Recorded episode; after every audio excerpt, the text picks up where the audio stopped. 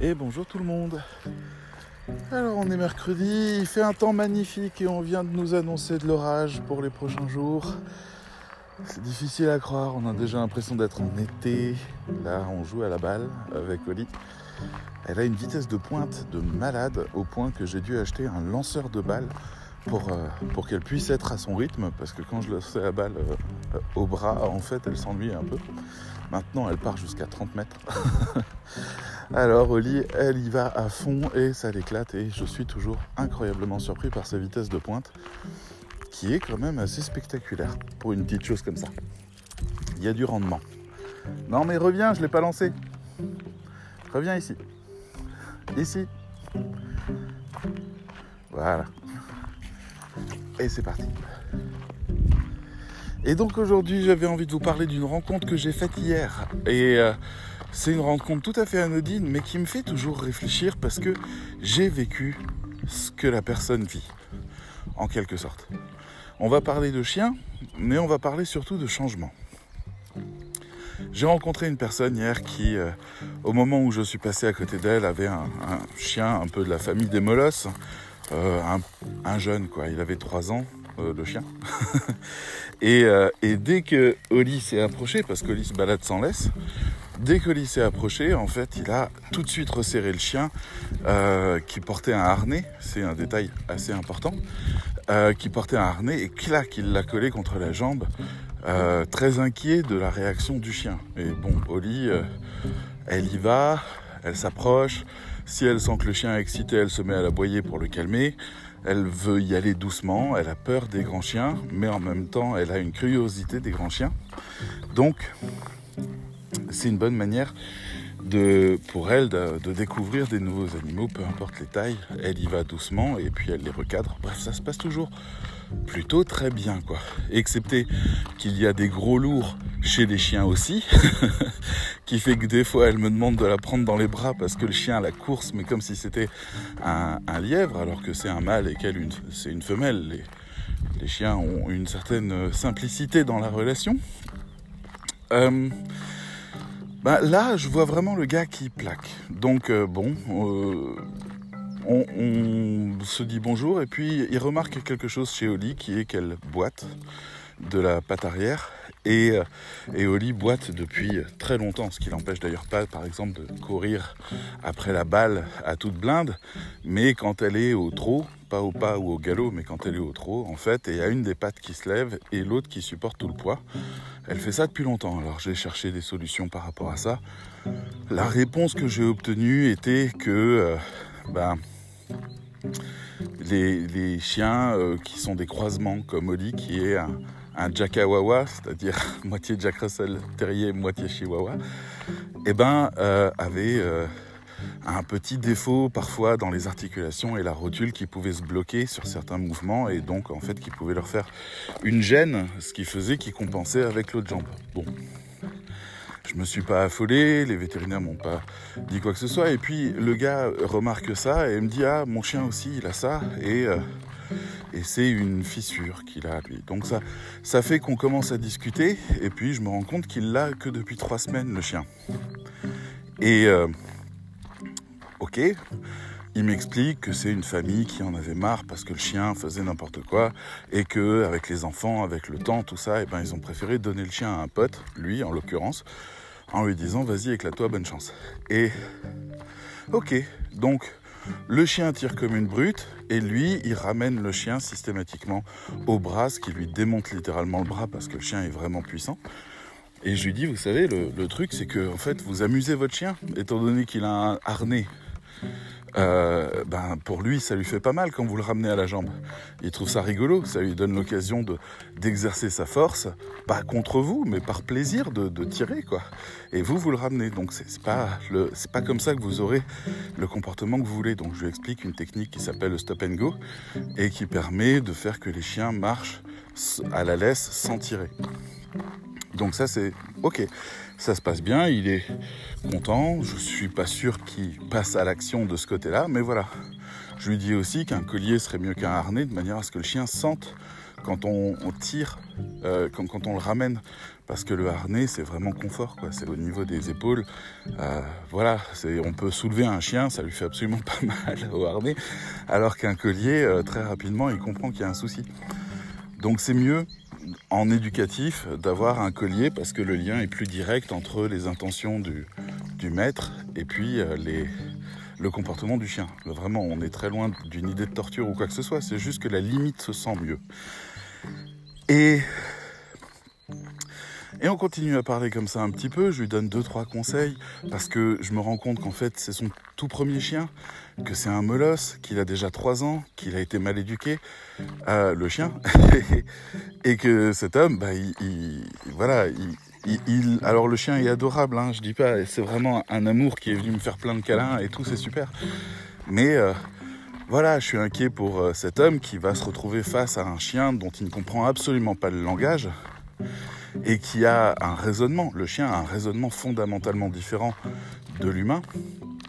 Un exemple tout con, hein, euh, mettez-vous en face du chien, donnez-lui 100% d'une nourriture, montrez que vous avez faim et regardez si le chien partage avec vous.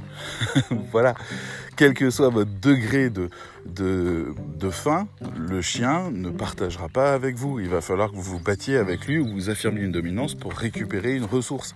Les chiens protègent leurs ressources et pour eux, c'est évident qu'on ne partage pas. Donc le comportement des humains est tout à fait surprenant pour un chien qui ne comprend pas pourquoi on lui file de la bouffe et pourquoi on partage les ressources, qu'il met toujours un peu inquiet et en même temps qui tisse un lien de dépendance-confiance parce que ça n'a rien de normal pour lui de partager.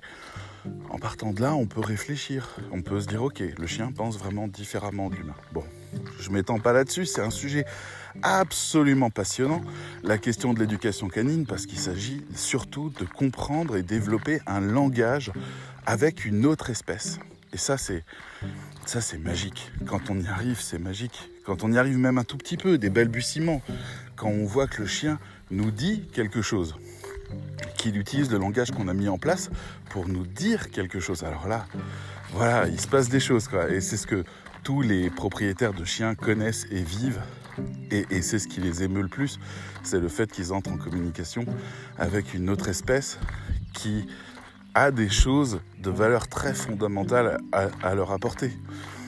Voilà, si vous ne saviez pas pourquoi les gens aiment les chiens, c'est un bon motif. Mais tout ça, en fait, m'amène dans mon histoire au point dont je veux parler, parce que j'y suis pas encore.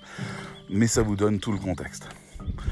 Je, au moment où il me dit que ça fait trois semaines qu'il a le chien, qu'il n'a jamais eu de chien auparavant, je lui dis dans ce cas-là, j'ai un ultime conseil le meilleur et peut-être le seul que vous devez suivre. Sinon, vous, allez galérer, quoi. Mais vraiment. Donc, mon conseil est extrêmement simple, c'est aller dans un club canin. Aller dans un club canin. Alors je lui dis, c'est une heure le samedi, une heure le dimanche, au choix ou les deux, pendant toute l'année, dans un terrain avec des moniteurs, qui vous explique tout ce que vous devez savoir, qui vous aide à éduquer votre chien, et ça coûte 100 euros l'année. C'est-à-dire 2 euros la séance, voire 1 euro la séance si on prend deux séances euh, par, euh, par semaine. 1 euro la séance. Voilà. Et euh, c'est un temps avec d'autres propriétaires, l'occasion de parler. Bref, c'est fantastique. C'est comme quand des rédacteurs web me disent euh, je me sens paumé, je me sens perdu, je leur dis rejoins un groupe Facebook qui est un groupe de rédacteurs parce que ça te donnera une communauté, ça te donnera des interlocuteurs, ça te donnera les réponses que tu veux. Donc, c'est là le plus important. Ça te permettra de tisser des nouveaux liens de faire des nouvelles rencontres avec des gens qui partagent ton expérience. Donc, je n'ai pas à changer d'avis et je pense que le club canin c'est le mieux. Mais moi, Oli, c'est pas mon premier chien. Alors c'est vrai que ça fait 20 ans que j'avais pas eu de chien. Parce que ma vie, c'était de l'appartement, c'était du centre-ville, c'était des choses comme ça. Et, je ne voyais pas comment un chien pouvait avoir une place là-dedans. Et puis surtout, avant Oli, j'ai toujours eu des chiens plus grands. pas, pas très grands. Mais le plus petit que j'avais eu, c'était un épagnol breton si vous voulez, j'avais eu un braque, j'avais eu un setter irlandais, et là, là j'ai un, voilà, là j'ai un jackawawa, Et, on voit qu'Oli est petite parce que quand je me penche pour la caresser, ah, ça me fait un peu, euh, ça me fait des étirements quoi. c'est vraiment bas, c'est vraiment bas. Et puis elle, dès que je bouge, en fait, elle est vachement impressionnée parce que je suis vraiment grand pour elle, pas dans la vie, hein, pour elle. Donc, euh, est-ce que c'est un chien plus de femmes ou, je sais pas Il y a beaucoup de gens qui me parlent de questions de virilité autour de ça. C'est pas très important, mais en tout cas, voilà. J'ai un petit chien qui a eu un vécu qui était pas forcément génial avant de le récupérer. Et moi, le premier réflexe que j'ai eu, je me souviens, alors pas le premier premier, mais je l'ai récupéré en novembre 2019. Et à Noël, tout le monde se faisait des cadeaux à Noël et moi j'ai offert un cadeau qui était un an d'école à Oli. C'était son cadeau. Chose qu'elle n'a pas du tout appréciée parce qu'elle n'avait pas du tout compris. Mais voilà, j'avais peur qu'elle se socialise pas assez. Moi j'y allais dans ce club avec l'idée que Oli, avec qui j'avais vécu un mois et où j'ai vu qu'elle avait peur de tout et de tout le monde tout le temps, eh ben là il y avait euh, des chances qu'on puisse un peu calmer ses peurs en lui faisant vivre des expériences autour de la rencontre d'autres chiens, de la rencontre d'autres personnes, plus de gens qui la touchent, un nouveau territoire, beaucoup d'odeurs. Bref, c'était ça ce que j'allais chercher, d'accord? Euh, J'allais pas euh, éduquer. Dans, dans, ma tête, c'était pas une idée d'éduquer parce que éduquer un chien, j'ai eu plusieurs chiens, donc je les avais déjà éduqués mais en fait extrêmement mal avec le recul. Je veux dire, je, négociais avec mes chiens en permanence. J'ai essayé de rendre ça intéressant. Voilà, le chien obéissait que quand il avait envie d'obéir, et pour moi, ça signifiait qu'il avait du caractère. Non, en fait, il était juste pas bien éduqué du tout.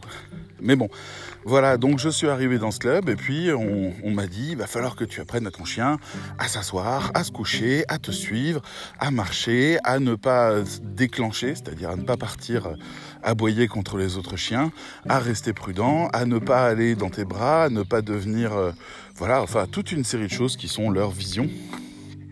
Et, euh, et attendez, là j'ai mon chien qui... Où est la balle? Montre-moi. Ah, très bien, d'accord. Ça, c'est un truc que mon chien a appris et c'est pas moi qui lui ai appris. Quand je lui demande où est la balle, il va dessus et il met la patte dessus. Et ça, c'est vachement pratique. Mais bon. Bref, je suis arrivé dans cet endroit alors là, je vais passer sous un tunnel. Ça va pas couper, mais il se pourrait que le son change un peu. Voilà. Dans la balade, il y a un tunnel, un ancien tunnel de mine. Donc bref, vous voyez, il y a, un petit peu d'écho maintenant. Et il y a surtout du vent. J'espère que ça ira pour le vent. Oh, mon chien est couché, il est déjà fatigué. Tu plaisantes ou quoi? On commence à peine.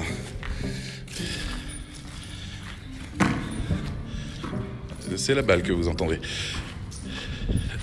Bravo.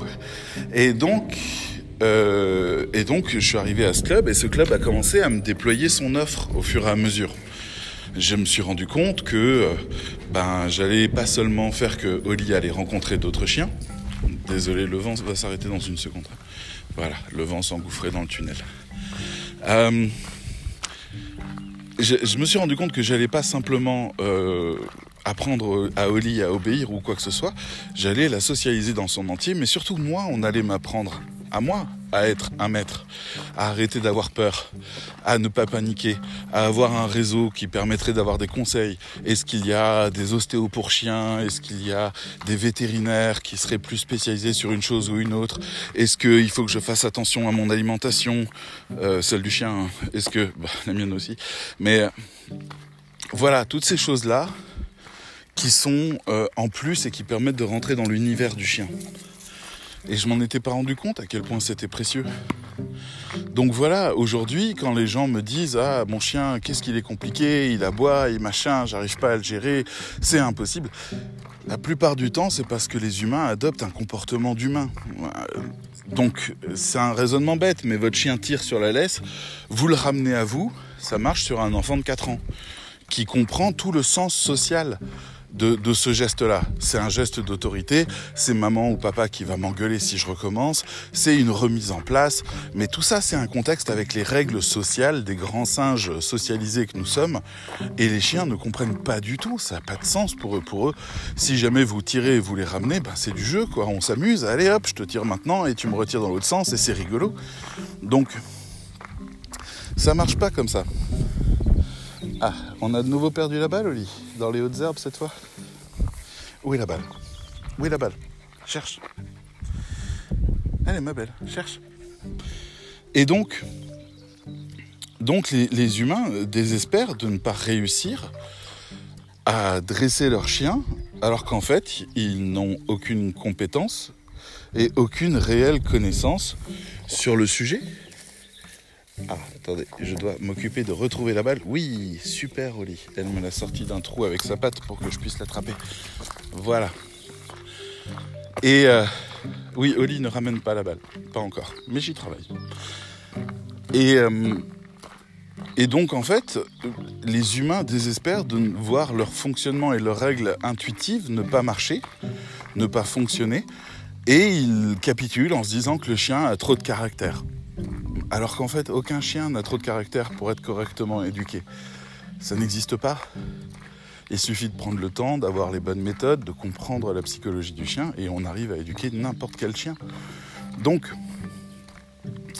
je m'étends beaucoup sur le sujet, mais on va arriver au cœur de la question. Le cœur de la question, c'est ceci. J'ai conseillé à cette personne d'aller dans un club canin. Est-ce que vous pensez qu'elle va y aller? Ça fait trois semaines qu'elle a son chien, trois semaines qu'il tire comme une brute, trois semaines qu'il ne sait pas trop comment faire, il est un peu face à un inconnu.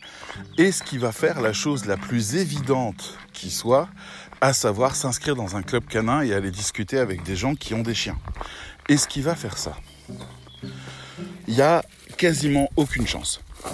Quasiment. Et d'ailleurs, moi, on m'avait conseillé d'aller dans un club canin. En novembre, j'avais rencontré un garçon qui s'appelle Yann et euh, qui était dans le club dans lequel je suis allé par la suite, avec qui j'ai discuté lors d'une balade, que quand je l'ai croisé, il était avec son chien Maïka. Et euh, Yann me disait, ah mais euh, si tu as des soucis, parce que je lui disais qu'elle répondait pas bien, qu'elle obéissait pas bien, etc. Il me disait, si tu as des soucis, va donc en club. Il y a un club spécial pour les chiots qui va t'aider, etc. Et c'est Yann qui m'a convaincu, mais c'était déjà un long chemin. J'avais déjà regardé des vidéos sur YouTube, j'avais déjà fait des micro-engagements en quelque sorte. Et Yann m'a permis d'avoir de, la bonne adresse, le bon conseil, la recommandation. Chose qui est la plus précieuse pour pouvoir transformer. Là, en l'occurrence, il faudrait que le garçon, euh, l'homme qui a ce chien de 3 ans, ce molosse, euh, que le garçon ait euh, déjà regardé des tonnes de vidéos, déjà essayé, déjà échoué, et qu'en fait il cherche vraiment à résoudre son problème, et que il voit que mon chien est bien éduqué, et qu'il se dise oh là là qu'est-ce que j'aimerais que mon chien soit comme ça, et que je lui dise bah en fait c'est ça, ça te coûtera ça, ça te permettra de faire ça, et ça résoudra tous tes problèmes. Et là, il faudrait qu'il y ait encore un ou deux signaux forts qui permettent de, le faire arriver jusqu'au club, un événement. Donc les gens vont visiter le club, ou, euh, ou une communication, ou un autre copain qui est dans le club, avec qui il peut parler, qui pourrait conforter ce point de vue. Le changement est extrêmement long. C'est du temps long. On n'est pas du tout sur l'achat d'un produit. D'ailleurs, quand vous achetez un livre, d'accord, avec une méthode genre 50 euh, jours pour perdre 30 euh, kilos, j'en sais rien, eh ben, vous achetez le livre, vous lisez le livre, mais vous mettez pas forcément en action. Même loin de là, la plupart des gens ne mettent jamais en action. Il faut avoir un but, il faut se dire non mais euh, je dois être mince pour une raison très précise pour pouvoir mettre en action. Sinon, en fait, le livre, vous l'achetez, vous avez fait un pas de plus, il est dans votre bibliothèque, vous ne le lirez pas, vous ne ferez pas. Et la plupart du temps, les gens ne font pas. Ils souffrent, souvent très longtemps. Ils ont des soucis et ils gèrent leurs soucis, mais par contre, ils ne font pas. Bonjour.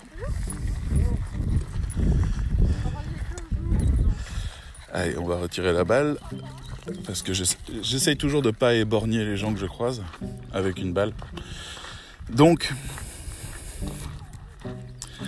donc là, en fait, moi, je sais quel chemin j'ai fait pour déclencher, pour aller dans ce club. Il m'a fallu me rendre compte euh, de la détresse dans laquelle j'étais personnellement en voyant que Oli ne revenait pas au début, que je l'appelais. En plus, c'était pas son nom, j'ai changé son nom. Euh, donc il y avait tout ça. Oli en plus me regardait très apeurée parce que bah, la pauvre, elle avait été abandonnée par sa mère euh, humaine euh, quelques, quelques semaines auparavant. Elle est restée dans un endroit cauchemardesque hein, qui s'appelle la SPA, qui est une bénédiction, mais qui n'a pas les moyens d'éloigner suffisamment les chiens pour qu'ils ne s'aboient pas, que les odeurs ne se croisent pas. Bref, qui met les chiens en panique. Donc elle est restée là-dedans au point qu'elle ait fait des crises d'angoisse. Mon chien a fait des crises d'angoisse.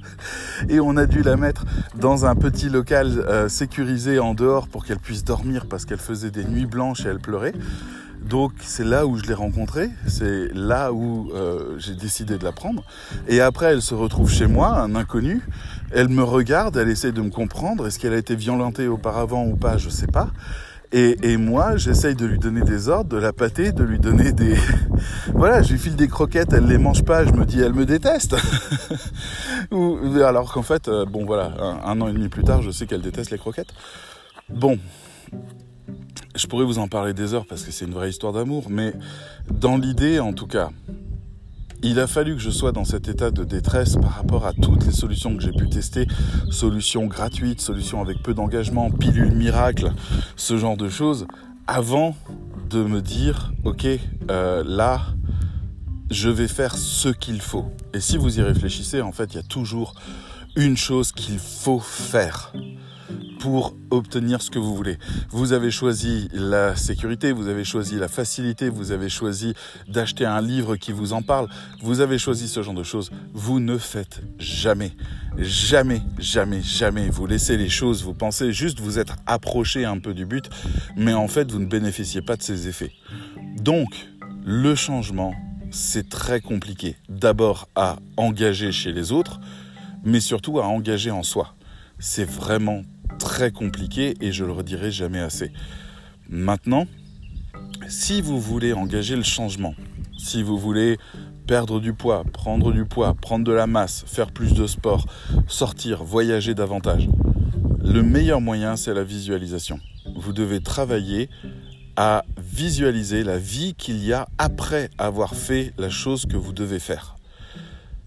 Parce que ce qui vous manque, c'est le sens. Il n'y a pas de problème pour vous à, sortir la nuit euh, avec un masque et à aller vous cacher dans les recoins pour aller faire les poubelles, pour ramener de la nourriture, chose que vous ne pourriez pas faire aujourd'hui. Si jamais un jour vous êtes en état de pénurie totale parce que le pays est en état de catastrophe totale et qu'il faut sortir pour survivre, eh bien ça aura du sens de faire quelque chose que vous aviez trouvé répugnant jusque-là. Ça aura du sens. Je prends un cas très très très extrême, mais on peut aller plus loin. Je veux dire, si jamais, euh, par exemple, vous êtes nul en prospection, que vous n'arrivez pas à trouver des clients, et que vous ramez, que vous cherchez les petites recettes de cuisine à droite à gauche, ok, mais le jour où vous voudrez, où vous visualiserez en train de travailler, d'avoir des contacts, de répondre aux clients, d'avoir des bonnes relations, de passer des coups de fil, d'envoyer des cartes de Noël à vos clients, que sais-je, eh ben, le jour où vous serez dans cette vision-là, vous vous direz, d'accord, il faut que j'apprenne à faire de la prospection. Il faut que j'apprenne. Si je n'apprends pas, je ne peux rien faire. Et là, vous trouverez peut-être une formation qui vous apprendra la, prospection spécifique à votre métier. La MFM approche ça, mais, mais j'aurais tendance à conseiller des vrais euh, outils de prospection avec euh, des formations sur Sales Navigator ou, ou euh, sur la, la, démarche. Bref, c'est pas forcément une vraie formation de, prospection. Pas au point... Euh, enfin bref, je pourrais en parler pendant des heures, je ne vais pas me justifier, mais c'est une bonne formation pour un bon pied à l'étrier, pour savoir par où commencer. Mais si vous voulez augmenter les choses, il faut se spécialiser comme pour tout. Donc, là-dedans, il faut comprendre que le changement en marketing, est une des plus grosses difficultés qui soit, parce qu'il y a des tonnes de conditions à ça. Des tonnes. Il faut que la personne soit en confiance, il faut que la personne soit à maturation, il faut que la personne soit prête à changer, il faut que la personne ait de la volonté, il faut que la personne ait les moyens, il faut que la personne ait le temps, il faut que la personne ait une vision, qu'elle sache où aller, qu'elle sache pourquoi il faut le faire. Toutes ces choses-là sont essentielles pour comprendre pourquoi on s'engage. Et appliquez-le à vous et appliquez-le aussi à vos prospects sur votre site internet, par exemple, euh, ou sur vos communications en ligne. Appliquez-le pour vos clients quand ils vous demandent de travailler. Essayez d'avoir une approche où vous êtes patient par rapport au produit. Si le produit vaut 20 euros, eh ben, on peut faire une page de vente euh, hyper punchy avec des, des des chronos et des trucs comme ça pour engager. Si c'est un produit qui vaut cher, il faut prendre le temps d'expliquer, de faire comprendre, de motiver les personnes qui travaillent euh, qui, pourrait acheter votre produit. Voilà, c'est tout un raisonnement que j'ai qui a été long et qui m'a permis de vous raconter un petit peu l'univers du chien. C'est toujours une occasion, j'espère que ça vous aura pas trop ennuyé. Euh, euh, et, qui vraiment souligne quelque chose que j'observe régulièrement, qui est cette énorme difficulté que les gens ont à changer, à changer une mauvaise habitude, à changer un mauvais comportement à changer, à arrêter de manger des choses qui leur sont pas bonnes, à commencer à faire plus d'exercices, à se former pour un métier qu'ils veulent faire, etc. Changer, changer réellement. Ça demande du temps, ça demande du travail sur soi. Et si les gens ne sont pas prêts, il ne faut pas leur en vouloir. Si vous faites partie de ces gens qui donnent beaucoup de conseils aux autres pour les aider à régler leurs problèmes, dont je fais partie, euh, vous avez dû être très souvent déçu de voir que vos conseils n'étaient pas appliqués. Ben voilà, vous avez un début d'explication. Allez, je vous laisse. Je vous souhaite une bonne journée. Profitez du beau temps tant qu'il y en a. Il va pas durer. Bye.